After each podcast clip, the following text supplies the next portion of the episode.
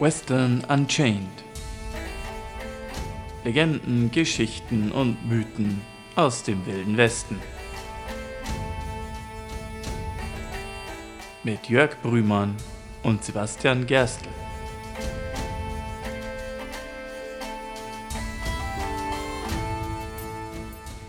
Howdy! Howdy! Hallo und herzlich willkommen bei Western Unchained, dem Western-Podcast, wo wir über Geschichten, Legenden und Mythen aus dem wilden Westen sprechen. Ich bin wie immer der Sibi. Und ich bin wie immer der Jörg. Und die heutige Folge ist eine ganz besondere Folge, auf die wir echt stolz sind inzwischen, denn wenn man auf den Kalender guckt, stellen wir fest, äh, es ist der 14. Juni und damit feiert Western Unchained das einjährige Jubiläum, sein einjähriges Bestehen. Oh yeah! Ja, seit dem 15. Juni 2022 bringen Jörg und ich alle zwei Wochen eine neue Folge des Western Podcasts raus. Wir nehmen diese Folgen ja immer mit ein bisschen Vorlauf auf, aber ich bin ja doch ganz stolz, dass wir immerhin schon über 10.000 Downloads zustande gebracht haben in der Zeit. Und ja, wir haben da doch inzwischen ein ganz ordentliches Repertoire zustande gebracht mit Geschichten, die von den ähm, die von den äh, von 1803 ausgehend bis in die 1890er Jahre gereicht haben, wirklich so die gesamte Bandbreite abdecken von dem, was wir so den alten oder den wilden Westen nennen können. Wir haben auch regelmäßig Standardelemente in unserem Podcast und zwei der Standardelemente sind zum einen Nachrichten aus dem Wilden Westen, die Zeitung, und zum anderen sind sie immer Filmempfehlungen, die wir zu jeder einzelnen Folge geben. Also Filme, die irgendwie mit der Geschichte, die wir da erzählen, in, in Verbindung stehen, in Zusammenhang stehen. Haben wir, eigentlich, haben wir eigentlich immer was zu bieten. Und was wir ja auch mehr als einmal schon gesagt haben, ist, dass ja eigentlich der amerikanische Film und der Wilde Westen extrem nah beieinander liegen. Mhm, ja, definitiv ich meine, sie überlappen sich nicht unbedingt perfekt, aber eben der wilde Westen oder das, was wir als wilden Westen nennen, je nachdem, wo man die Grenze ziehen kann, zieht sich noch bis ins, auch bis ins an, angehende 20. Jahrhundert teilweise auch noch rein. Auch wenn meistens so mit dem Ende der Territorien auch das Ende des wilden Westens besiegelt ist, weil es gibt ja da keine Frontier mehr, es gibt kein Westlicht der Zivilisation mehr, also findet damit auch der wilde Westen in der Regel sein Ende. Aber das Spannende ist ja tatsächlich wirklich diese Überlappung. Ähm, weil man ja auch sagen muss, der Wilde Westen ist ja Teil des amerikanischen Mythos und Mythos bedeutet, es ist nicht hundertprozentig allein historische Fakten, sondern auch, äh, es ist so eine Mischung aus Fakten, Legenden und so weiter und so fort. Und die Tatsache, dass sich das Ganze filmisch auch schon abzeichnet, während der Wilde Westen an sich ja noch existiert. Mhm. Na, das ist das Spannende dran. Und ich meine, äh, du, du, sagst da schon was sehr Wahres, weil es ist ja bereits in den 1880ern, 1890ern, hat er bereits so eine gewisse Verklärung des Wilden Westens eingesetzt und eine Faszination an der Wildheit des Westens wurde ja schon zur Schau getragen an die Ostküste und auch inzwischen bis in den, in den 1890ern dann auch schon über die amerikanischen Landesgrenzen hinaus. Und da ist maßgeblich mal wieder jemand, über den wir schon öfter geredet haben und an dem wir halt in Wildwest-Geschichten nie vorbeikommen, der gute alte Buffalo Bill Cody mit seinem Wildwest-Zirkus. Buffalo Bill wurde an der Ostküste als Schauspieler bekannt, wo er Scouts der Prärie seine romantisierten Geschichten aus dem wilden Westen einem Ostküstenpublikum auf der Bühne präsentiert hat. Und dann hat er seinen Wild West Circus gegründet mit authentischen, also wirklich mit echten in Indianern überwiegend zu, aber halt auch diversen Cowboys, Leuten in Kavallerieuniformen, Reit-Stunt-Shows, einer Postkutsche, die live in seiner Show überfallen wird und ist damit auf Welttournee gegangen. Mhm. Ja. Und als dann der Film ist in, in 1890ern so richtig entwickelt worden, parallel irgendwie in Europa und in den USA mal wieder. Eigentlich zuerst in Europa, aber dann kam Thomas Alpha Edison und hat irgendwie in den, 80er, in den 1890er Jahren gesagt, hey übrigens, ich habe hier da was ganz Neues erfunden. Es nennt sich Film, Moving Pictures oder Kinetoskop. Und das ist eine ganz neue Erfindung, das ist ganz, die ist ganz allein auf meinem Mist gewachsen, wie so viele Erfindungen von Edison. Ähm, Räusper. Mhm. Und eine der ersten Sachen, die er da natürlich toll demonstrieren wollte mit dem Film, bereits in den Mitte der 1890ern, so ab 1894 rum, waren natürlich Szenen aus Buffalo Bills Wild West Show. Denn der Name war bekannt und wenn er quasi seinen Film bewerben wollte mit äh, hier schaut euch was an, was ihr kennt, dann sind natürlich echte Szenen aus dem Wilden Westen oder Buffalo Bills echte Wildwest-Show natürlich sehr eindrucksvoll. Ja, das, das, zieht die Leute an. Mhm. Das, das, sagt den Leuten was und es wird sie interessieren, was ist denn so an diesen bewegten Bildern, an diesen Filmen, wie, wie in echt sozusagen was dran. Ja, plus das sind ja zu der Zeit auch wirklich ganz moderne Medien. Die 1890er Jahre, da war das Medium Film auf jeden Fall noch ganz in den Kinderschuhen und den meisten Leuten hat das noch gar nichts gesagt.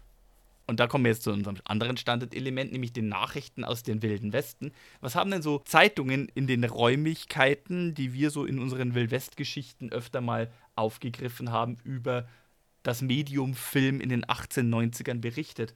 Hm, ich habe mal nach Moving Pictures gesucht und bin da auf einen Artikel gestoßen aus der Omaha Daily Bee. Wir hatten diese Zeitung schon mal. Vom 5. November 1899.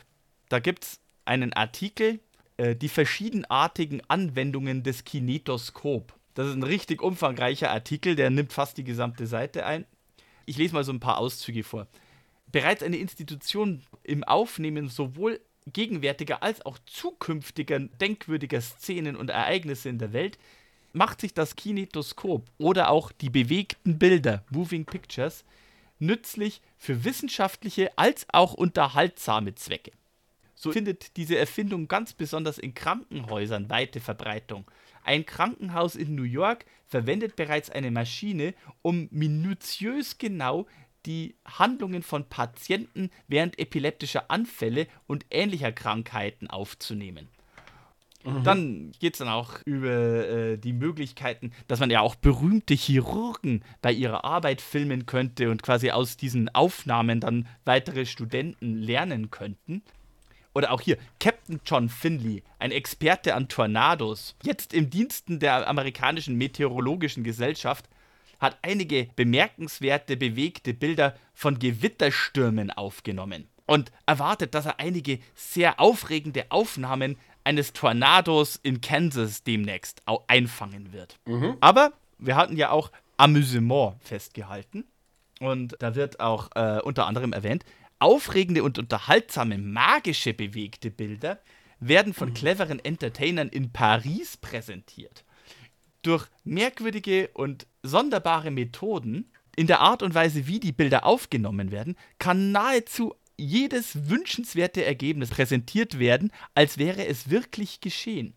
Mit der Verwendung ihrer gewissermaßen Zauberstäbe können, können diese Magier eine Reihe von lebenden Kreaturen erscheinen und verschwinden lassen, äh, scheinbar köpfen und erschießen in Schlachtszenen auf dem Bildschirm und sofort wieder zum Leben erwecken oder sie an zwei Orten gleichzeitig erscheinen lassen.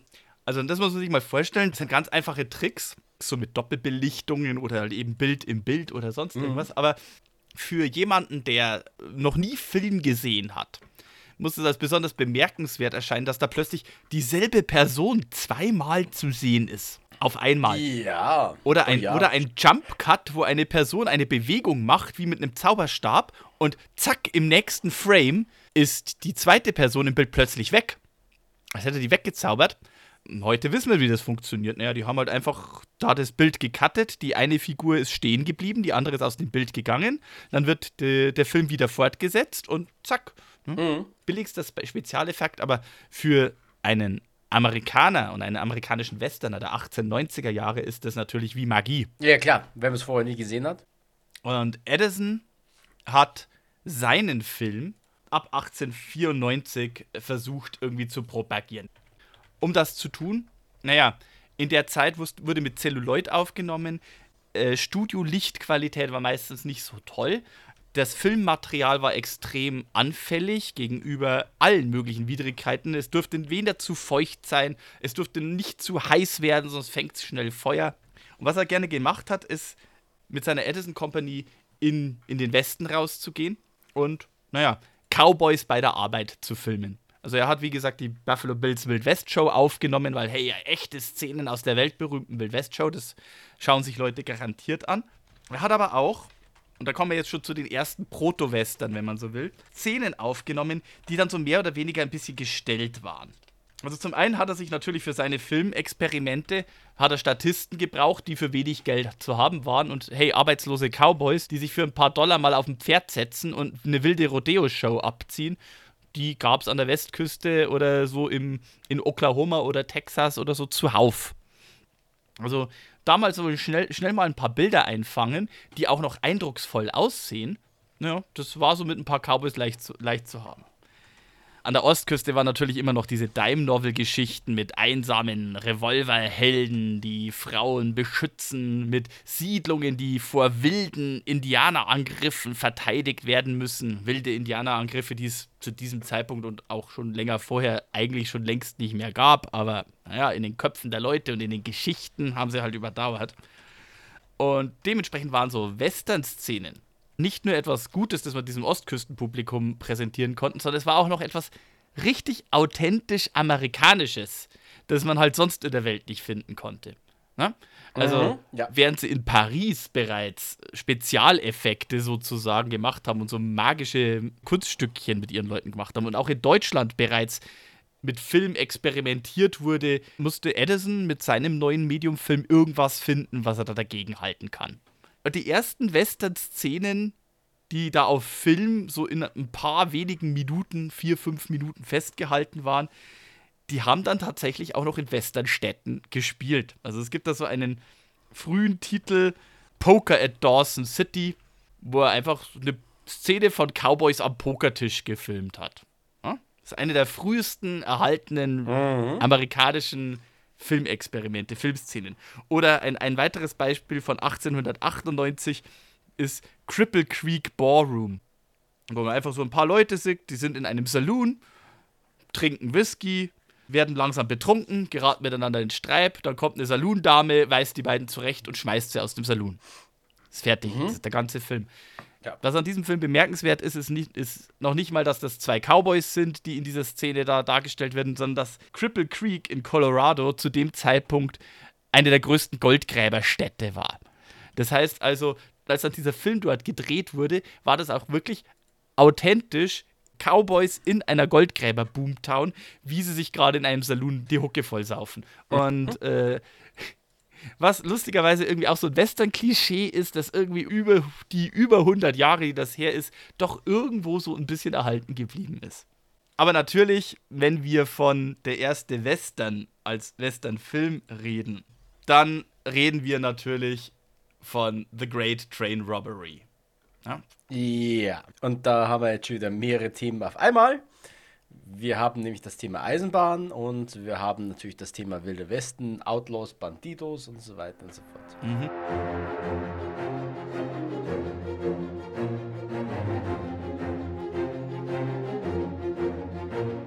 The Great Train Robbery ist insofern auch nicht nur interessant, weil es der erste Western an sich ist, sondern es ist auch in einer gewissen Art und Weise der erste amerikanische Dramafilm. Also im Drama im Sinne von das sind gestellte Szenen, die einen Spannungsbogen und eine Geschichte erzählen, die sogar zwei parallele Handlungsstränge haben, mehr oder weniger. Weil, ich meine, wer The Great Train Robbery nicht gesehen hat, guckt es auf YouTube. Der Film ist in der Public Domain, er ist elf Minuten lang. Die Zeit geht schnell vorbei und er erzählt quasi parallel zwei Geschichten. Also am Anfang geht es ähnlich los wie der Cripple Reek Barroom. Am Anfang sieht man halt Leute in einem Saloon stehen, sich irgendwie einen vor die Binde kippen und äh, Karten spielen. Ne?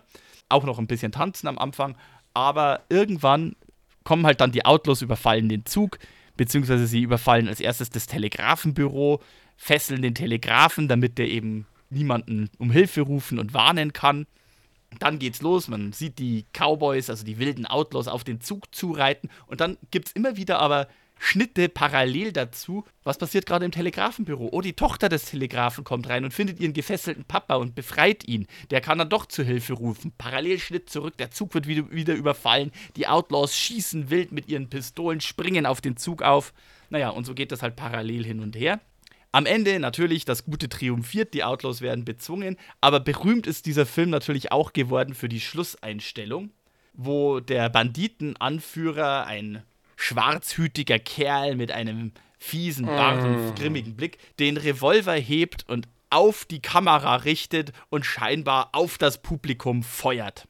Gerüchten zufolge soll es bei dieser Szene, bei den ersten Vorführungen des Films, zu Panikausbrüchen gekommen sein, weil die Leute gemeint hätten, dass da wirklich jemand jetzt gerade einen Revolver hebt und auf das Publikum schießt. Mhm. Ich halte das für eine Anekdote, die irgendwie später immer wieder erzählt wurde, äh, weil das einfach so eine richtig schöne Geschichte ist. Aber ganz ehrlich, ich hätte jetzt bei meinen aktiven Recherchen keine ernsthafte Quelle gefunden, wo das tatsächlich so geschildert worden wäre, dass in einer Zeitung stehen würde, bei einer Vorführung des Films The Great Train Robbery kam es vergangenen Abend zu Panik und Massenhysterie auf der Straße. Hätte ich jetzt nicht gefunden. Ich will es nicht ausschließen, aber ich glaube mal eher, das ist so ein Mythos, der macht halt einfach eine gute Geschichte. Ja, ähnlich wie der, okay, jetzt springen wir weit vor, wie der äh, Krieg der Welten-Mythos, Orson Welles. Was ja auch nur eine sehr lokal begrenzte Panik war und keine, nicht die Massenpanik, die heutzutage kolportiert wird.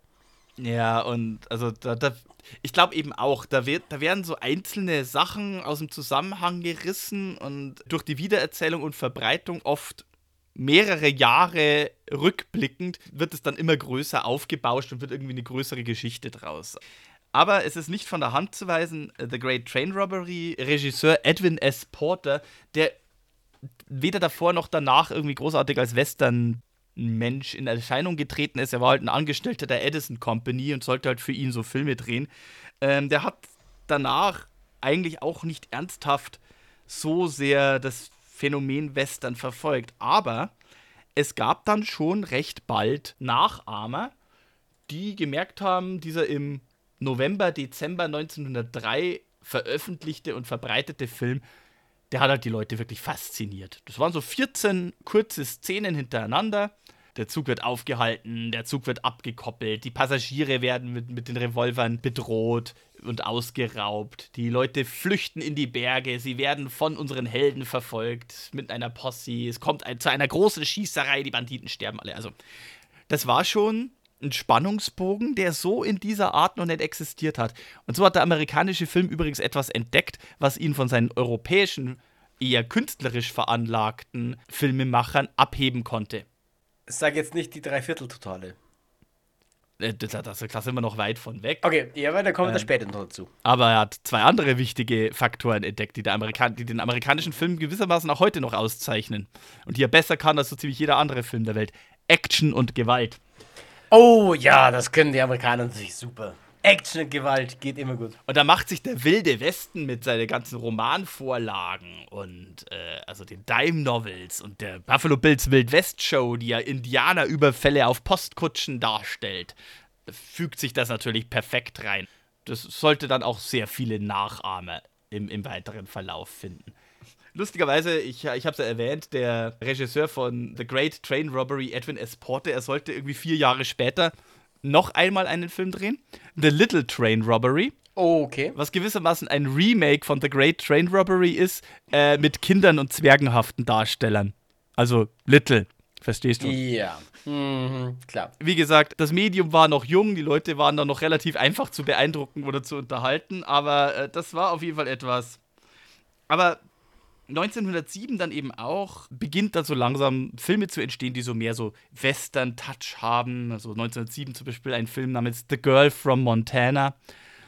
Also man darf das auch nicht vergessen, diese Filme sind alle ähnlich lang wie The Great Train Robbery, so zwölf Minuten, einfach nur an eine Aneinanderreihung von Szenen, meistens sehr einfach aufgebaut. Ne?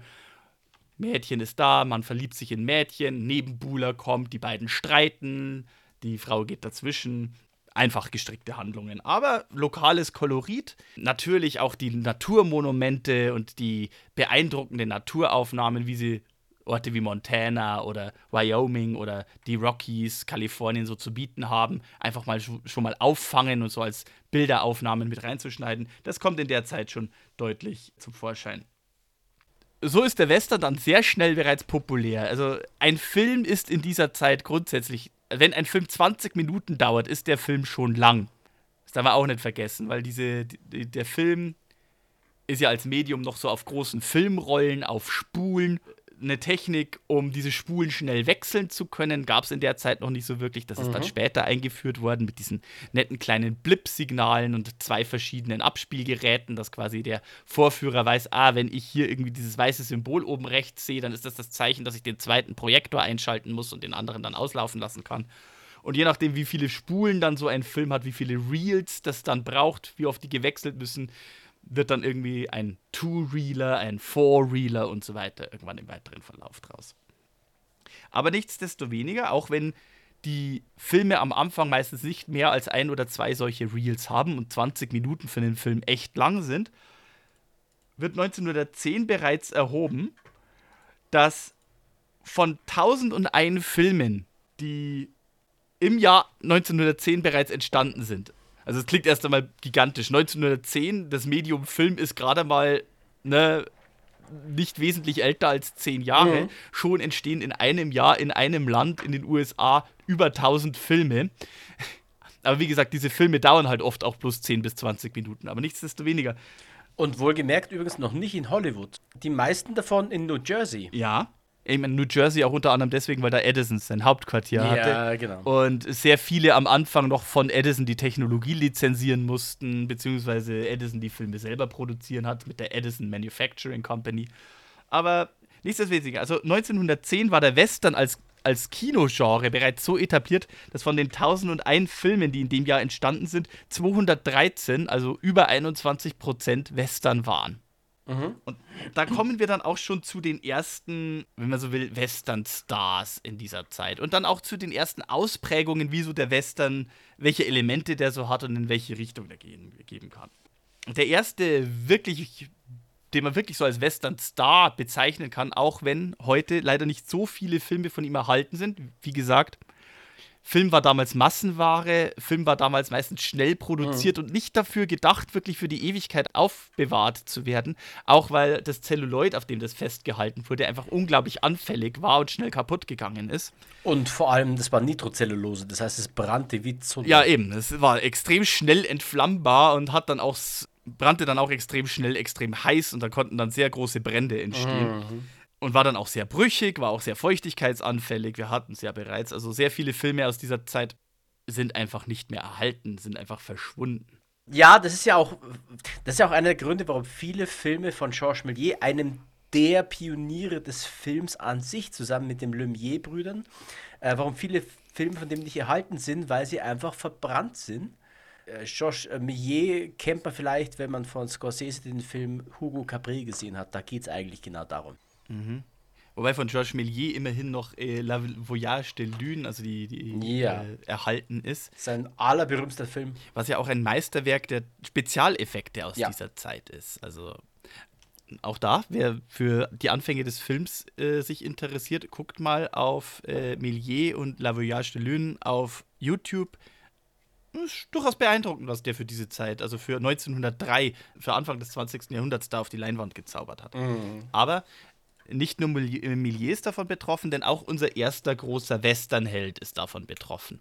Und zwar ist das ähm, gebürtiger Max Aronson, als Schauspieler bekannt zuerst als Gilbert Anderson, aber für Western-Fans und Enthusiasten am besten bekannt unter dem Namen Bronco Billy oder Bronco Billy Anderson. Okay.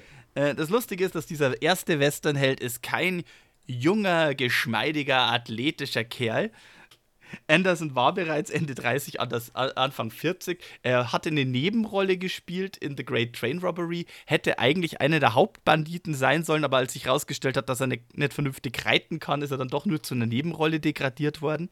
Mhm. Und er gründete 1907 mit einem Investor namens George Spur eine neue Company, die dann nach den Initialen von Spur and Anderson, SNA, einfach SNA getauft wurde. Mhm. Und 1910 adaptierte er eine Geschichte, Bronco Billy and the Baby, die auch ein sehr einfaches gestricktes Element ist. Ein eigentlich raubeiniger, hartherziger Outlaw findet in der Wüste ein verlassenes Baby, bringt es dann nicht übers Herz, dieses Baby im Stich zu lassen, wo es ja sicherlich dem Tod geweiht wäre, mhm. und nimmt es dann an sich, bringt es in die Stadt und macht quasi damit eine, eine Bekehrung, einen Wandel zu einem besseren Menschen durch. Und dieser Film, dieser einfach gestrickte Film mit einem hartherzigen Kerl, der sich dann zum Guten wandelt, wurde dann so populär, dass Anderson sofort angefangen hat, weitere Folgen oder weitere Filme mit Bronco Billy in der Hauptrolle zu drehen. Und Wir haben es ja bereits, Film als Massenware, die, die Geschichte sind kurz. Und er sollte bis 1920, also innerhalb von zehn Jahren, weit über 300 Filme oder über 300 Filme produzieren. Es gibt unterschiedliche Quellen. Die einen sind bei 300, andere sagen bis zu 500 Bronco Billy-Filme sollen in diesem Zeitraum entstanden sein. Wie gesagt, das Problem ist, wir wissen es nicht genau, denn die aller, allerwenigsten sind überhaupt erhalten und Filmhistoriker haben das versucht, durch irgendwelche Katalogeinträge und dergleichen zu recherchieren, weil es immer sein kann, dass ein Film unter zwei verschiedenen Namen aber derselbe Film gelistet war. Aber nichtsdestoweniger, das sind so zwischen 30 und 50 Filme pro Jahr, die er mit diesem Charakter verkörpert hat. Allesamt Western-Geschichten oder zumindest Geschichten, die nominell im Wilden Westen stehen, mit äh, Bronco Billy, der meistens ein sehr äh, elaboriertes Outfit trägt. Also er, hat, er trägt Chaps aus Schafsleder, mhm. er hat Handschuhe aus Leder, er hat zwei Pistolen an der Hüfte in Holstern stecken, er hat ein sehr großes Halstuch und er hat einen sehr großen Hut mit einer ganz, ganz breiten Krempe. Also wirklich so typische Elemente, wie man sie von den Western-Cowboy im Western-Film kennt. Für den Leinwandfilm in dieser Zeit aber auch notwendig, denn es waren ja alles Stummfilme, schwarz-weiße Stummfilme. Du musstest quasi den Charakter auf den ersten Blick erkennen und identifizieren können. Ich meine, authentische, echte Cowboys in den 1870er Jahren oder so, die haben meistens alle möglichen Hüte getragen. Also sogar ein ramponierter Zylinder durchaus nicht selten gesehen. Oder ein Flat äh, in den 1880ern, auch vorstellbar, er trägt ein Flat Cap. Mhm. Aber oder er trägt quasi so einen, so einen ganz normalen Derby-Hut oder irgendwie sowas. Aber das Problem ist, auf der Leinwand kann ein Cowboy keine Flatcap tragen, denn er muss sich ja ganz eindeutig von dem kleinen Jungen auf der Straße oder er darf keinen Zylinder tragen, der muss sich, der muss sich ja ein, ganz eindeutig von dem reichen Banker unterscheiden können. Deswegen also meistens sehr übertriebene, sehr üppig ausgestattete Outfits, damit man auf einen Blick ganz klar erkennen kann, der hat Chaps, der hat Revolver an der Hüfte, der trägt einen Hut mit einer sehr breiten Kreppe. Das muss ein Cowboy sein. Ja, natürlich. Und somit haben wir also auch bereits etabliert, dass der Cowboy, also wie der Cowboy auszusehen hat in so einem Westernfilm. Übrigens, an dieser Stelle nochmal ein kleiner Einwurf, weil ich es gerade vorhin schon hatte. Eine Sache, die uns der Western gebracht hat, ist die Dreivierteltotale oder auch die amerikanische. Denn, mhm. was viele nicht wissen, es gibt verschiedene Einstellungen bei Kameraeinstellungen. Ne? Es gibt die, das Profil, es gibt die Totale, es gibt die Halbtotale und es gibt die sogenannte amerikanische. Und das ist eine Einstellung, die den Darsteller von Kopf bis zum Knie zeigt. Und zwar aus einem ganz simplen Grund, damit der Zuschauer den Colt im Holfter sieht. Weil die normale mhm. Totale geht bis zur Hüfte und da wird man die Knarre nicht sehen. Deswegen haben die Amerikaner später sehr viele Western gedreht mit genau dieser Einstellung, damit man eben genau dieses Detail noch bemerkt. Und das sieht man sogar in Western aus 1910 auch noch, dass halt eben knapp unterhalb der Hüfte dann die Beine abgeschnitten sind, dass man halt eben Kopf und Gesicht und Arme sieht, aber halt eben auch die Hüfte mit den Holstern und den Revolvern. Mhm. Aber auch, also Bronco Billy hat da auch wie gesagt, Bronco Billy, dieser Gilbert Anderson war kein echter Cowboy, konnte noch nicht mal vernünftig reiten. Er war auch eher ein bisschen korpulent angelegt, äh, war nicht der athletischste oder fitteste, aber er hat trotzdem so ein paar typische Cowboy-Elemente, wie man ihn im Westernfilm kennt, verkörpert und etabliert. Er war ungebunden, ne? Er war so sein, äh, sein eigener Herr. Er ist ein raubeiniger Kerl, aber gegenüber Damen ein bisschen unbeholfen, aber tendenziell doch eher galant. Er trägt bei jeder Gelegenheit Revolver und macht auch sehr schnell von denen Gebrauch. Aber vor allem, er ist, wie gesagt, er ist frei und ungebunden, easygoing. Ne? Er, ist, er, bewegt, er ist nicht gebunden durch irgendwie die Vorgaben der Zivilisation, aber er kann trotzdem noch mit ihr interagieren. Er ist nicht komplett verwildert. Und meistens, der typische Bronco Billy Western ist halt auch der gute Böse, der good, good Bad Man. Also ein, ein Outlaw, ein Bandit, ein, ein Schlitzohr, ein Raubein, der durch irgendwas, sei es, weil, weil eine Frau im Spiel ist, sei es, weil äh, es eine Frage der Ehre ist, sei es, weil er ein Kind in der Wüste findet, das ausgesetzt wurde und sich niemand um es kümmert. Es ist der raubeinige Kerl, der trotzdem irgendwie in sich so ein Funken des Guten findet und sich quasi dann zum Guten wendet und bekehrt. Aber so wie ich Bronco Billy schon schildere, äh, war er meistens eher auch ein bisschen komödiantisch angelegt. Das waren eher Geschichten, die waren schon was zum Wohlfühlen und ein bisschen was zum Lachen. Mhm. Ungefähr zur selben Zeit, ein bisschen später aufkommend, gab es noch einen anderen großen Western-Darsteller, nämlich William S. Hart. Und William S. Hart, Persona, da lässt sich schon ein bisschen mehr festhalten. Also William S. Hart zum Beispiel, der war zumindest ein authentischer Cowboy. Er ist zwar in New York geboren, ist aber im amerikanischen Mittelwesten aufgewachsen und hat auch jahrelang auf einer Ranch gearbeitet, bevor er dann irgendwann für einen Film entdeckt wurde. Lustigerweise von einer Company namens Bison 101, die in Oklahoma angesiedelt war und die auch einen Haufen Indianer beschäftigt hat, also einen Haufen Indigener aus Oklahoma beschäftigt hat und eben mit denen auch sehr viele Filmszenen gedreht haben, um eben dieses authentische Westkolorit zu haben, wozu es halt eben Indianer gebraucht hat. Und in der Zeit hattest du halt dann auch wirklich echte Aufnahmen von echten Indigenen, die Seit an Seit mit den Cowboy-Darstellern auf dieser Ranch gelebt haben und interagiert haben und da eigentlich auch ordentlich, also für damalige Verhältnisse und es war ja für Indigene nicht so einfach, auch ordentlich und anständig Geld verdient haben und auch ordentlich und anständig behandelt worden sein sollen, nach allem, was man so findet. William S. Hart war ein Angestellter dieser Bison 101 Company und wurde dann auch als Western-Darsteller sehr bekannt. Und das ist von ihm sehr interessant, weil man sieht, 1913 beginnt seine Filmkarriere und pro Woche hat er fürs Schauspielern und für Regieführen von so kleinen Western-Filmchen 175 Dollar verdient in der Zeit. Wollen wir da wieder unsere, unsere kleine Inflationsbereinigung befreien? Äh, ja, bitte. Äh, zumindest einmal pro Folge sollten wir das tun. Also 1913 sind 175 Dollar pro Woche heute 5300 Dollar wert. Also für ein Wochengehalt schon mal nicht so wenig. 1917, als Hart Studios gewechselt hat und von einem anderen Studio abgeworben ist, als er wirklich auf, der, auf dem Zenit seiner Karriere angelangt war, hat er pro, pro Film, und so ein Film war meistens in ein oder zwei Wochen abgedreht, 150.000 Dollar verdient. Okay. Wow. Also. Für die Zeit nicht schlecht. Wenn man bedenkt, das ist ein junges, aufstrebendes Genre. Mhm. Und wenn man das dann hochrechnet, in den 80ern, also das wäre wie wenn ein Western-Darsteller in den 80ern Millionär wäre pro, für den Film, den er dreht. Ne? Also es ist, kann man doch was sagen. Er hat auch meistens den guten, schlechten Menschen, also den, das Raubein, der sich nicht so richtig auszudrücken versteht, der auch schon öfter über die Stränge schlägt, der raucht, er trinkt, mhm. er guckt Leute finster an und zieht schnell zu den Revolvern und bedroht sie. Er trägt auch zwei Revolver natürlich, weil das schaut auf der Leinwand einfach eindrucksvoller aus. Aber er kann auch schon Leute einschüchtern, indem er, äh, indem er sie einfach nur anstarrt und niederstarrt. Also die Filme von äh, William S. Hart haben im Vergleich zu den eher leichten, fröhlicheren, äh, leicht verdaulichen Bronco-Belief-Filmen schon eine harte Kante. Mhm. Ich habe einen Film tatsächlich gesehen. Ich muss jetzt auch dazu sagen, ich habe das eingangs versäumt zu erwähnen. Äh, ich persönlich bin jetzt zum Western-Genre gekommen. Ich habe das ganz persönlich einer Dozentin während meiner Studienzeiten zu verdanken. Und zwar war das Carol Renner. Die, mhm. Ich habe Amerikanistik studiert an der Universität Regensburg und Carol Renner hat jedes Semester Filmseminare angeboten, in denen Filmgenres besprochen wurden. Da ging es um Deutsche, die in Hollywood Filme gedreht haben. Da ging es um die Geschichte des amerikanischen Science Fiction bzw. Science in Science Fiction, also äh, Verkörperung von Wissenschaft in Science Fiction Filmen und dergleichen. Und in einem Semester bin ich da bei ihr gesessen und habe, äh, das war im Wintersemester 2004, 2005. Und der Kurs hatte die Nummer 35782. Ich habe den Reader immer noch hier.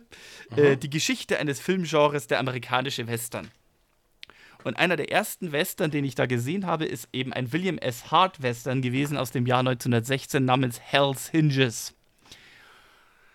Und Hell's Hinges ist mir schon sehr in, in Erinnerung geblieben, weil der war schon sehr eindrucksvoll. Also es ging um, es geht darum, ein junger Mann aus einer eigentlich gut gestellten Ostküstenfamilie, ist ein ziemlicher Hallodri, bringt zu nix, verplempert den Tag, aber er kann gut reden, er ist sehr charismatisch und die Eltern meinen, wenn er vielleicht Pastor wird, dann kommt vielleicht ein bisschen mehr Ordnung in sein Leben rein. Aber an der Ostküste, da liegt er so sehr der Versuchung, da hat er noch falsche, schlechte Freunde, die ihn oh. zu schlimmen Sachen verführen können. Und deswegen kommen sie auf die Idee, äh, als er dann tatsächlich Priester, Pastor wird, ihn weit nach Westen rauszubringen in die Frontier, mhm. damit da was anständig aus ihm wird und dass er nicht so leicht der Versuchung anheimfällt. Ja, klar.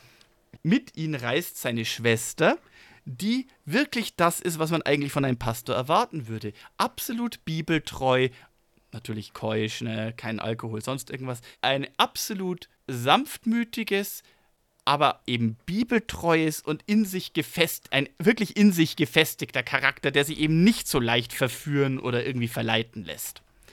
Naja, es kommt, wie es kommen muss dieser Pastor kommt in, in dieser Wildweststadt unter den raubeinigen Cowboys an, die sofort ihn irgendwie mit ihm seinen Spaß haben. Er verfällt sofort dem Alkohol. Er stellt fest, dass er irgendwie mit seiner eloquenten, charismatischen Art bei diesen Rowdies an Cowboys nicht landen kann und die mit ihm einfach nur seinen Spaß haben und ihm übel mitspielen und er kommt komplett auf die schiefe Bahn.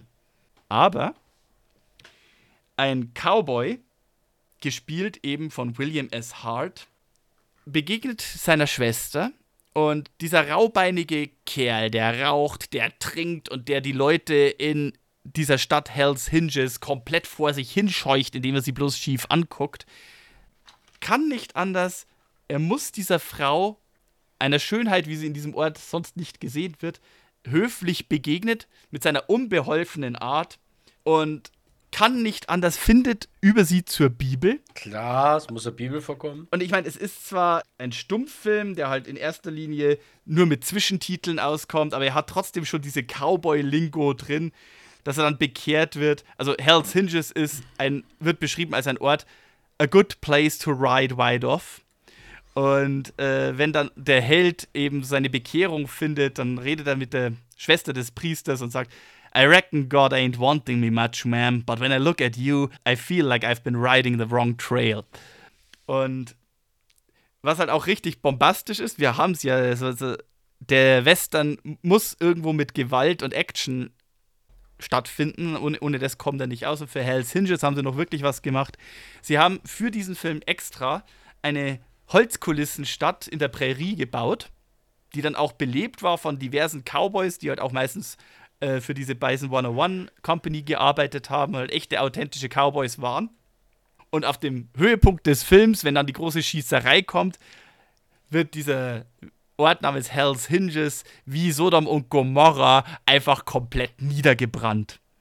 Das heißt, für diesen Film haben sie diese Stadt angezündet und niedergebrannt. Und das musste dann natürlich auch in einem einzigen Take sitzen. Und wenn dann Leute durch die brennende Stadt laufen, sind sie wirklich durch eine brennende Stadt gelaufen. Okay. Ja, das ist dieses typische Beispiel von, das muss in diesem einen Take sitzen. Das muss in diesem einen Take sitzen. Und wenn dieser eine Take nicht sitzt, ist der ganze Film im Eimer. Weil dann haben sie keine Stadt mehr, um diese Szene nochmal zu drehen. Ja. Also so wurde 1916 ein Big-Budget-Western gedreht. Okay. Daran merkt man dann eben auch, was so einen William S. Hart Western von einem Bronco Billy Western unterscheidet. Ne? So eine Bronco Billy Western, das war mehr so eine kleine Klamotte, so ein Kammerspiel, wenn man so will. Ja, es gab mal so ein bisschen Action, wenn Revolver gezogen wurde und, und ein bisschen geschossen wurde, aber William S. Hart konnte reiten.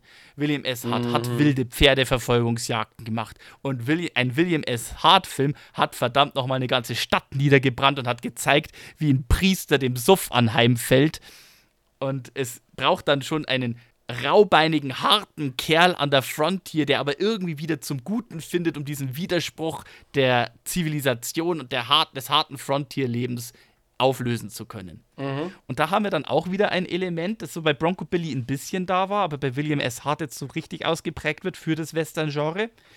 Es ist der Western-Held, der eigentlich allein dasteht und der das Raubeinige der Frontier sich angeeignet hat, um zu überleben und sich selbst zu seinem eigenen Recht zu verhelfen und dann zu Mitteln der Gewalt greift, damit andere in Frieden leben können und damit die Zivilisation eine Chance hat, in dieser wilden, rohen, verrauten Gegend Fuß fassen und sich ausbreiten zu können. Ja, das ist auch so ein bisschen der Trope, ne, des Ganzen. Also, der Wilde Westen ist ja auch so, dass eigentlich originär amerikanische, was nicht importiert wurde.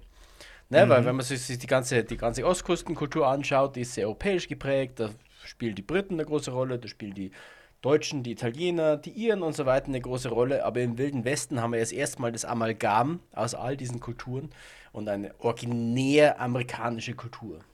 Und vor allem eine originär amerikanische Geschichte, die du woanders nicht erzählen kannst. Ne? Du hast genau. eben diese Frontier, diese Wildnis, diese wo es eben, ja, Indigene gibt, also Indianerstämme, die halt wirklich noch komplett in der Natur leben, wo du jetzt, wo die Leute jetzt kommen und ihre Stadt aufbauen, aber sich irgendwie mit den Widrigkeiten der Natur und mit den wilden, verrohten Kerlen, wo weit und breit kein anderes Gesetz da ist, sich irgendwie auseinandersetzen müssen. Das ist halt dieser Mix, der so typisch amerikanisch ist und der die ersten typisch amerikanischen Geschichten auch wirklich hervorgebracht und erzählt hat. Und mhm. da, da mag es dann auch nicht verwundern, warum dann der Western so ein typisch amerikanischer Film geworden ist. Ne? Oder so ein typisch amerikanisches mhm. Filmgenre. Ja.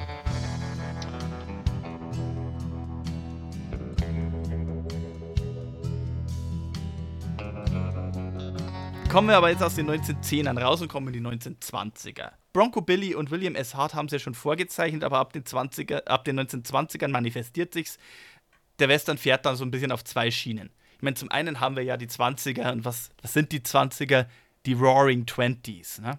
Mhm. Das ist so diese Blütezeit. Äh, so nach dem Krieg lebt dann alles erstmal auf und es, es lebt so ein bisschen alles vom Exzess, wenn man so will. Ja. Und da hat dann so ein einfacher Cowboy wie Bronco Billy, der ein bisschen pummelig immer schon war und nicht sonderlich athletisch, oder so ein Raubein wie, äh, wie William S. Hart, hat es da nicht so leicht, Fuß zu fassen oder ein Publikum zu finden. Zumal die beiden ja auch schon ein bisschen in die Jahre kommen. Und jetzt muss man auch dazu sagen, die 1920er sind jetzt nicht die klassische Zeit der Cowboys, sondern die Zeit der Prohibition und der italienischen Mafia. Richtig, Prohibition. Also einerseits ist es die Jazzzeit mit Party und Feiern und andererseits ist es Prohibition. Alkohol ist verpönt. Ein rauchender, trinkender Cowboy ist, kommt auf der Leinwand irgendwie nicht mehr so gut rüber. Zumal auch zunehmend Kinder Interesse und Gefallen am Western-Genre finden. Ja, natürlich, Schießereien, wilde Stunts, wilde, wilde Ritte. Ich meine, sind wir mal ehrlich, uns hat das auch in unserer Jugend fasziniert. Das ist das, warum wir mm. in mhm. unserer Kindheit gerne Western geguckt haben. Und deswegen braucht es einen neuen Westernhelden. Und dieser neue Westernheld, der große Westernheld in dieser Zeit, hieß Tom Mix. Und Tom Mix ist das, was man heute als einen Rhinestone Cowboy bezeichnen würde. Tom Mix oh. ist ein oh. Cowboy, der ist komplett in weiß gekleidet. Tom Mix hat Fransen an seinen Chaps. Fra äh, Tom Mix hat Strasssteine an, seinen, äh, an, an, seinem Outfit hängen, damit er halt besonders eindrucksvoll und, und opulent rüberkommt auf der Kamera. Ich wollte gerade sagen, Rhinestone ist das englische Wort für Strassstein. Ganz das genau. Das ist schon sehr, sehr bling-bling und Glitter und äh, ja. Ja, aber Tom Mix war halt jemand, der hat die richtig elaborierten Stunts gekonnt. Ich meine, William S. Hart, ja, der hat halt Verfolgungsjagden auf dem Pferd gemacht, aber Tom Mix hat sich auf den Rücken seines reitenden Pferdes gestellt, um dann von da runter zu springen und drei Leute auf einmal niederzureißen. Tom Mix in einem Film The Great K&A Train Robbery, 20 Jahre und schon haben wir das erste Remake. Aber in diesem Remake stellt sich Tom Mix einen knappen Dutzend Banditen und verprügelt sie alle mit bloßen Händen, nur er alleine. Das ist Tom Mix. Mhm. Tom Mix hatte auch bereits ein Pferd, das einen Namen hatte, das Credits in den Filmabspannen gekriegt hat, nämlich Fritz. Oh. Entschuldigung, nicht Fritz, äh, hat, äh, nämlich Tony. Wobei der Tom Mix Western nicht zwingend im Wilden Westen spielen musste. Das ist zwar durchaus der Fall gewesen, aber prohibitionstypisch Tom Mix, der gute amerikanische Cowboy, der die guten amerikanischen Werte vertritt, der verprügelt in seinen Filmen auch schon mal Mafia-Gangster, die Tommy Guns bei sich haben. Tom Mix verfolgt Autos mit seinem Pferd und holt sie natürlich ein, weil er ist der gute mhm. Cowboy, er kann alles. Ja. Einer seiner Filme ist in einem fiktiven Land namens Ruri, Ruritania angesiedelt. Aber Tom Mix geht auch in die arabische Welt, um da das gute amerikanische rüberzutragen. Also, da ist halt eben bereits der Cowboy als etwas typisch uramerikanisches, der die amerikanischen Werte in die Welt reintritt und die amerikanischen Werte gegenüber Rest, dem Rest der Welt vertreten muss, etabliert. Und Tom Mix hat halt dem Cowboy noch etwas gegeben, das halt eben ein Bronco Billy Anderson oder ein William S. Hart nicht hatten: Glamour. Mhm da gab es dann auch eine Menge anderer Gestalten, die halt Tom Mix nachempfunden will. Buck Jones, Tim McCoy, Ken Maynard. Alle geprägt davon, dass halt eben wilde, tolle Stunts präsentieren konnten. Mhm. Aber ich habe es auch gesagt, die 20er Jahre sehen auch noch eine andere Art des Westerns, denn da ist es ja bereits von der Technik her möglich, dass Filme ein bisschen elaborierter und länger sind, weil du halt eben in den speziellen Kinos jetzt auch mehrere Reels abspielen kannst. Und mehrere Reels bedeuten, klar, die Filme werden teurer, aber die Filme werden auch opulenter, üppiger. Und das erlaubt dann längere Handlungen zu erzählen, dass die Filme auch 80, 90 oder gar 100 Minuten lang dauern können und richtig große Stories erzählen können. Und zwei der größten Filme von 1923 und 1924 waren Western-Stummfilme. 1923 The Covered Wagon, bereits 98 Minuten lang.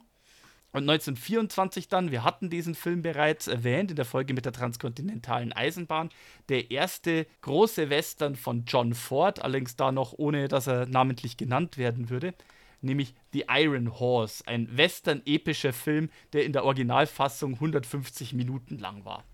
Mhm. Ja, äh, es klingt so, es klingt auch so, als ob es anschließt an The Great Train heißt. Äh, The Great Train Robbery? Äh, Entschuldigung, The Great Train Robbery. Äh, ja, ne? so Eisenbahn bisschen. und so, hm, Iron Horse.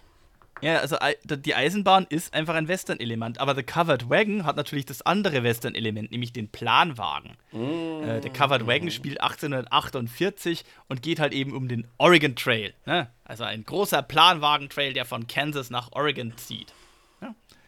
Und mhm. natürlich, also es gibt Goldfieber, das da mitspielt. Es gibt Auseinandersetzungen mit Indianern, gibt es in Iron Horse auch. Es gibt in erster Linie immer so dieser Familienkern und eine Liebesgeschichte und so weiter. Aber es geht heute um, um das Frontier Life und eben die, die Frontier-Gestalten und ein neues Leben im Westen. Und es gibt, äh, es gibt einen Bösewicht, es gibt einen Helden und beide kämpfen sie um die Gunst derselben Frau. Mhm. Ja, die Klassiker. Die Klassiker. Der Film hat 1923 über 4 Millionen Dollar an den Kinokassen eingespielt. Also das war ein Riesenmagnet. Und das war in der Zeit auch nahezu unerhört, dass ein, ein solch, solcher epischer Film äh, so einen Erfolg haben sollte. Aber sollte natürlich den Weg bahnen für andere Epen. Und sehr viele dieser großen, langen, erfolgreichen Epen in den 20er Jahren waren da natürlich auch Western. Die haben Drama, wilde Romantik, natürlich Action. Die Westernhelden werden natürlich ein bisschen jünger und ansehnlicher und stattischer und athletischer vor allem. Und eines dieser Western-Epen, Cimarron von 1931, ist dann auch der erste Western, der den Oscar als besten Film gewinnt. Uh, da sagst du übrigens schon ein schönes Stichwort, Oscar. Äh, wir befinden uns jetzt auch mittlerweile in der Zeit, äh, in der Hollywood so seine klassische Ära beginnt. So ab mhm. dem Ende des Ersten Weltkriegs. Genau. Und in den 20er Jahren beginnt dann erstmal ein, ein anderer Cowboy oder ein Cowboy-Darsteller, wenn man so will, seine Karriere der einer von den ganz, ganz Großen werden sollte. Ein Haushaltsname, den jeder Western-Film-Fan kennt. Ähm, er fängt seine Karriere noch an als Assistent oder als so Aushilfskraft auf Filmsets mit seinem bürgerlichen Namen Marriott Robert Morrison. Mhm. Aber wir kennen ihn alle. Aber wir Sind, kennen ihn ja, alle. wir kennen ihn alle. Sind Sie John Wayne oder bin ich das? der Duke, genau. Ja, ähm, der gute alte John Wayne er hat in den 20er Jahren eben angefangen am Set von Westernfilmen mit Tom Mix, wo er übrigens auch eine echte Western-Legende kennenlernen durfte, nämlich Wyatt Earp. Ah, okay. Wyatt Earp hat am Ende seiner, Le äh, seiner Lebenszeit in den 20er Jahren als Berater für Westernfilme gedient, hat sich mit Tom Mix angefreundet und angeblich hat John Wayne, das hat er zumindest in Interviews später immer behauptet, seine gesamte Art, sein Verhalten, die Art, wie er geht, die Art, wie er sich bewegt, die Art, wie er den Revolver zieht, die Art, wie er guckt. Es hat er sich alles in einem Mix aus Tom Mix, wie er als Schauspieler an der Leinwand war, und Wyatt Earp, wie er es geschildert hat und vorgelebt hat und gemacht hat, abgeguckt und quasi an, aufgenommen. Mhm in den 20ern, da war John Wayne noch nicht sonderlich viel äh, Ruhm beschieden. Sein erster, seine erste Hauptrolle 1930 in The Big Trail war ein Riesenflop. Aber dafür sollte er dann auch den Namen John Wayne annehmen. Also am Anfang war er noch Duke Morrison. Also den Duke-Spitznamen mhm. hatte er schon sehr früh. Äh, aber später sollte er dann den Namen John Wayne kriegen, weil das einfach männlicher und, und härter und tougher für so einen Cowboy klingt. Ja. Äh, ja klar, also John das, Wayne, das klingt ja auch mhm. schon.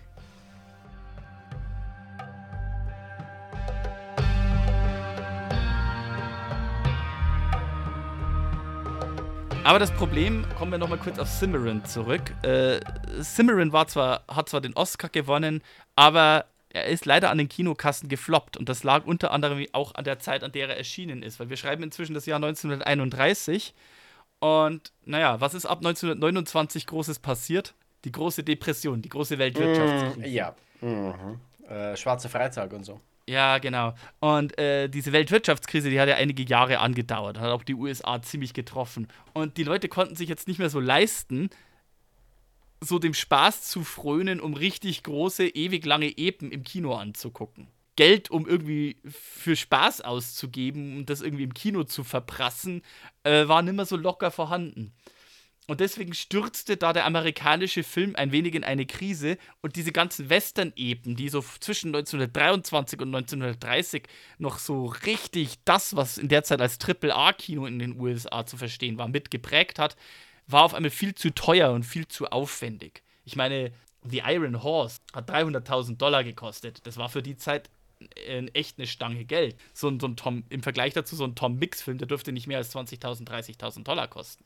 Das heißt also, wenn der, äh, wenn der Western in einer Form in den 30er Jahren überlebt hat, dann meistens so in dieser Form von, naja, leichten, unterhaltsamen, leicht verdaulichen und eher kürzeren B-Movies. Am besten welche, die sich so zwei am Stück, zweimal 45 Minuten Rücken an Rücken drehen lassen konnten und die dann quasi so als B-Roll oder als kleiner Vorfilm vor einem großen Film schnell mal mit dazugeschmissen werden konnten. Ne? Mhm, ja. Der gute alte B-Movie. Der gute alte B-Movie. Und als B-Movie hat sich ja der Western bis heute noch perfekt gehalten. Oh ja. Aber was halt auch aufkam in der Zeit und was immer noch die Leute ins Kino gelockt hat, das war der Tonfilm. Relativ neue Errungenschaft, immer noch ein bisschen faszinierend. Also kam etwas auf, das auch in den Western Eingang gehalten hat und das die 30er und die 40er Jahre im Western in einer gewissen Art und Weise auch ein bisschen geprägt hat. Der Singing Cowboy. Oh weh, jetzt wird's hart. Jetzt kommen die harte Episode des Westerns. Ja, genau. Also der Cowboy auf seinem Pferd, der Gitarre spielend und singend mit dem fröhlichen Lied auf die Lippen meistens in den Ort kommt, der wirklich absolut das absolut Gute verkörpert. Und man darf nicht vergessen, auch John Wayne hat seine große Karriere als ein singender Cowboy begonnen. Mhm. Mit 27 Jahren war er unter anderem 1933 in einem Film zu sehen namens Riders of Destiny äh, wo er auftritt als Singing Sandy Saunders.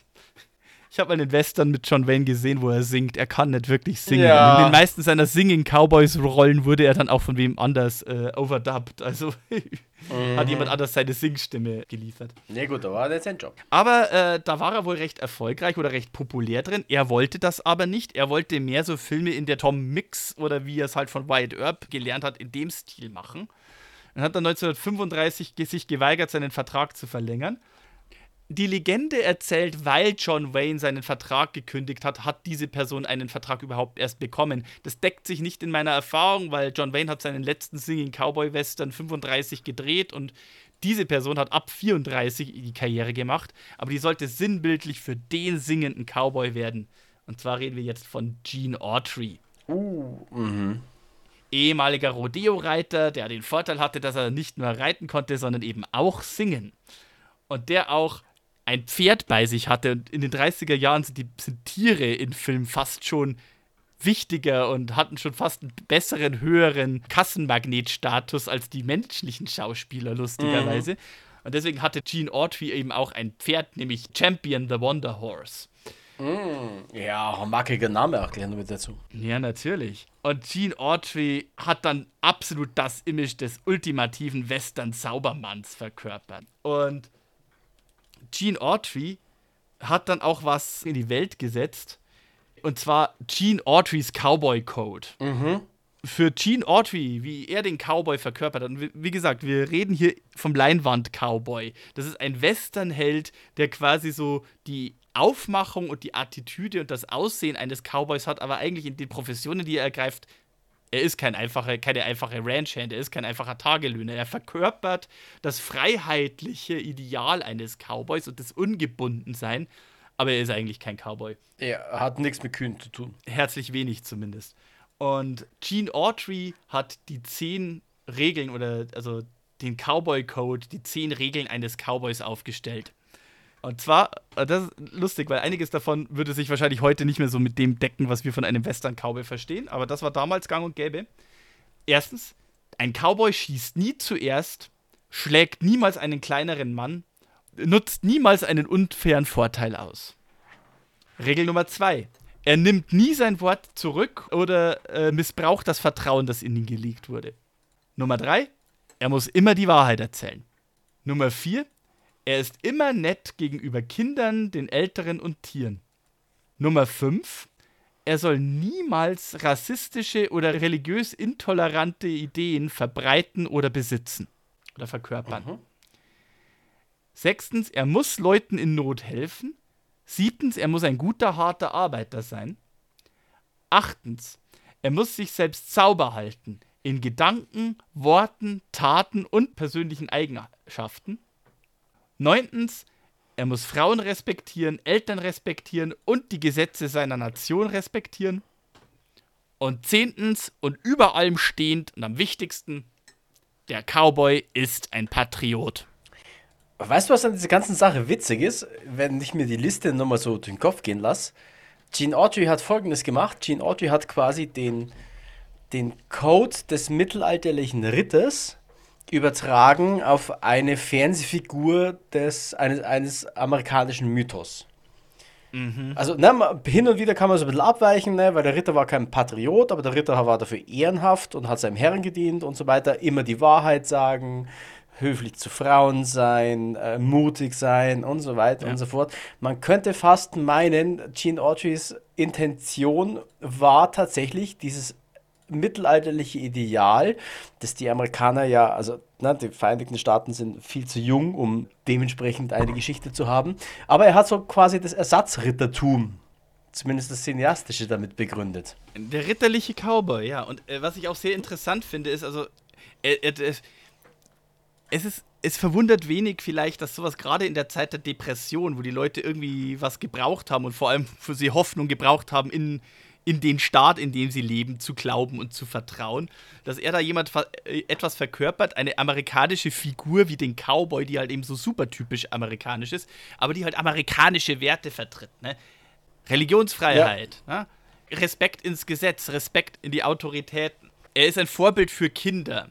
Ähm, wir haben es ja wieder, wir haben es mit Tom Mix schon gehabt und jetzt in den 30ern mit Gene Orty eben auch. Gerade Kinder haben diese Western sehr gerne gesehen. Und er muss halt eben absolut vorbildlich sein, er muss patriotisch sein und das Lustige eben auch, wie gesagt, weder religiös intolerant noch rassistisch. Ähm, mhm. Und das trifft halt eben nicht nur auf das Einwandererland der Vereinigten Staaten zu, sondern eben auch gegenüber den Ureinwohnern. Wobei man da leider auch sagen muss, während quasi in den 1910er Jahren eine Filmcompany wie Bison 101 noch Indianer beschäftigt hat, driftet das immer weiter auseinander. In den 20er Jahren siehst du Indianer nicht mehr als Hauptdarsteller und wenn einmal ein Film einen Indigenen als Hauptfigur hat, ich habe da einen gesehen, irgendwie so von 1920, Anfang der 1920er, ein Western-Epos, auch The Vanishing American, der tatsächlich um die ungerechte Behandlung von Indigenen in den Reservaten geht.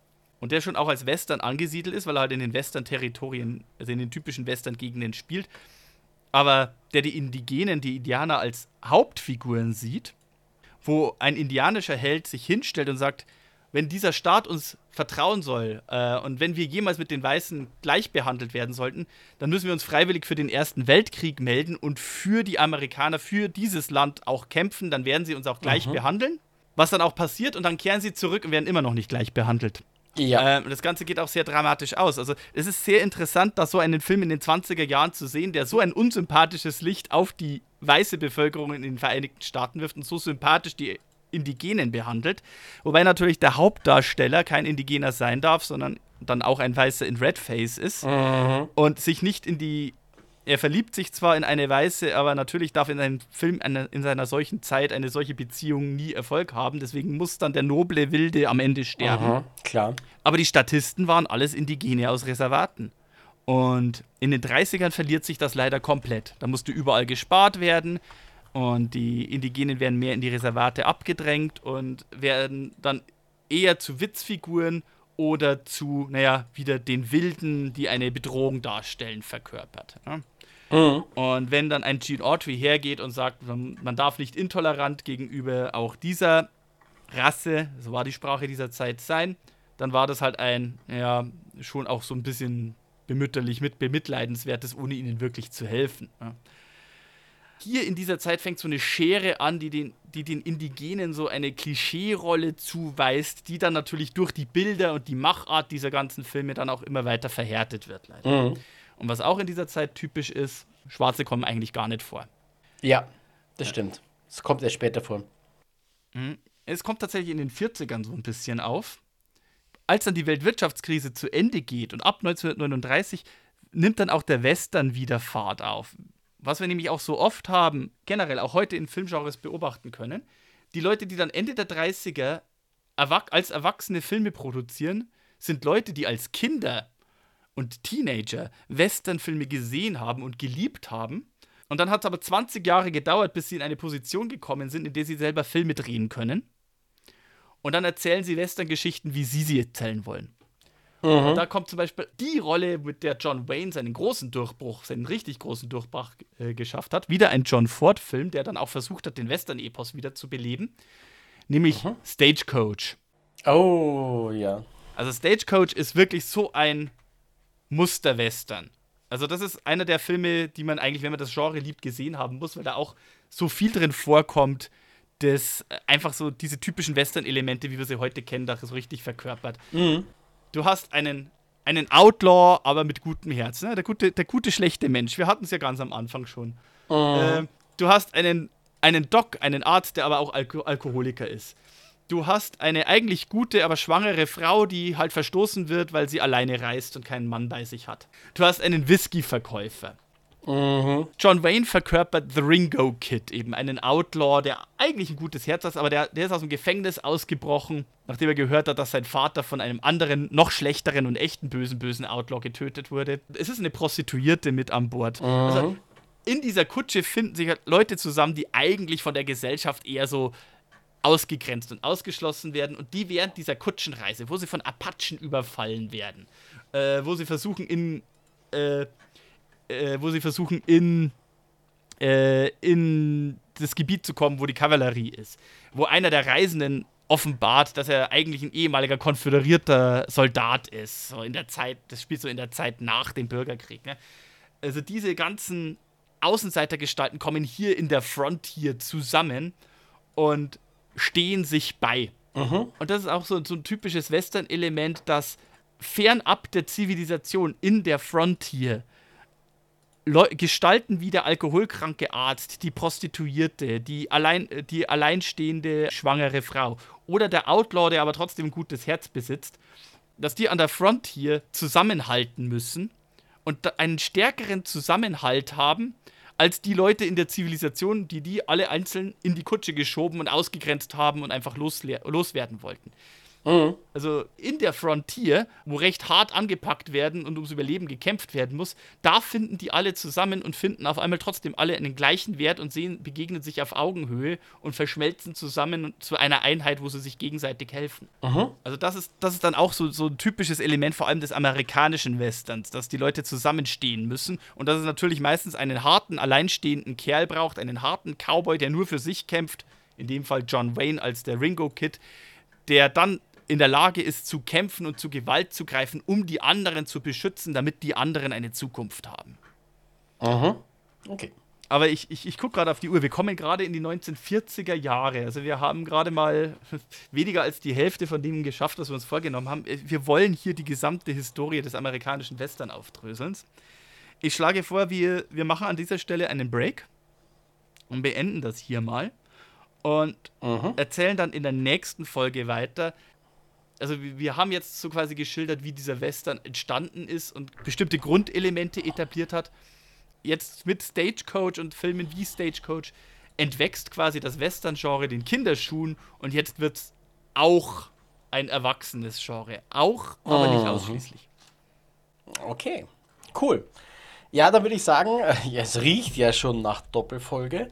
Äh, deswegen machen wir einfach mal die Verabschiedung hier ganz kurz. Ihr wisst, was euch erwartet. Es erwartet euch definitiv äh, die Geschichte des Westernfilms Part 2. Dementsprechend solltet ihr noch Zwischenfragen haben, vielleicht können wir sie einbauen. Ihr kennt die E-Mail-Adresse westernunchained at gmail.com. Und ansonsten hören wir uns bei der nächsten Folge wieder, die da lauten wird, die Geschichte des Western Teil 2. Adios amigos und amigas, bleibt fest im Sattel, bleibt dabei auf unserer Reise, wir setzen sie in der nächsten Folge fort.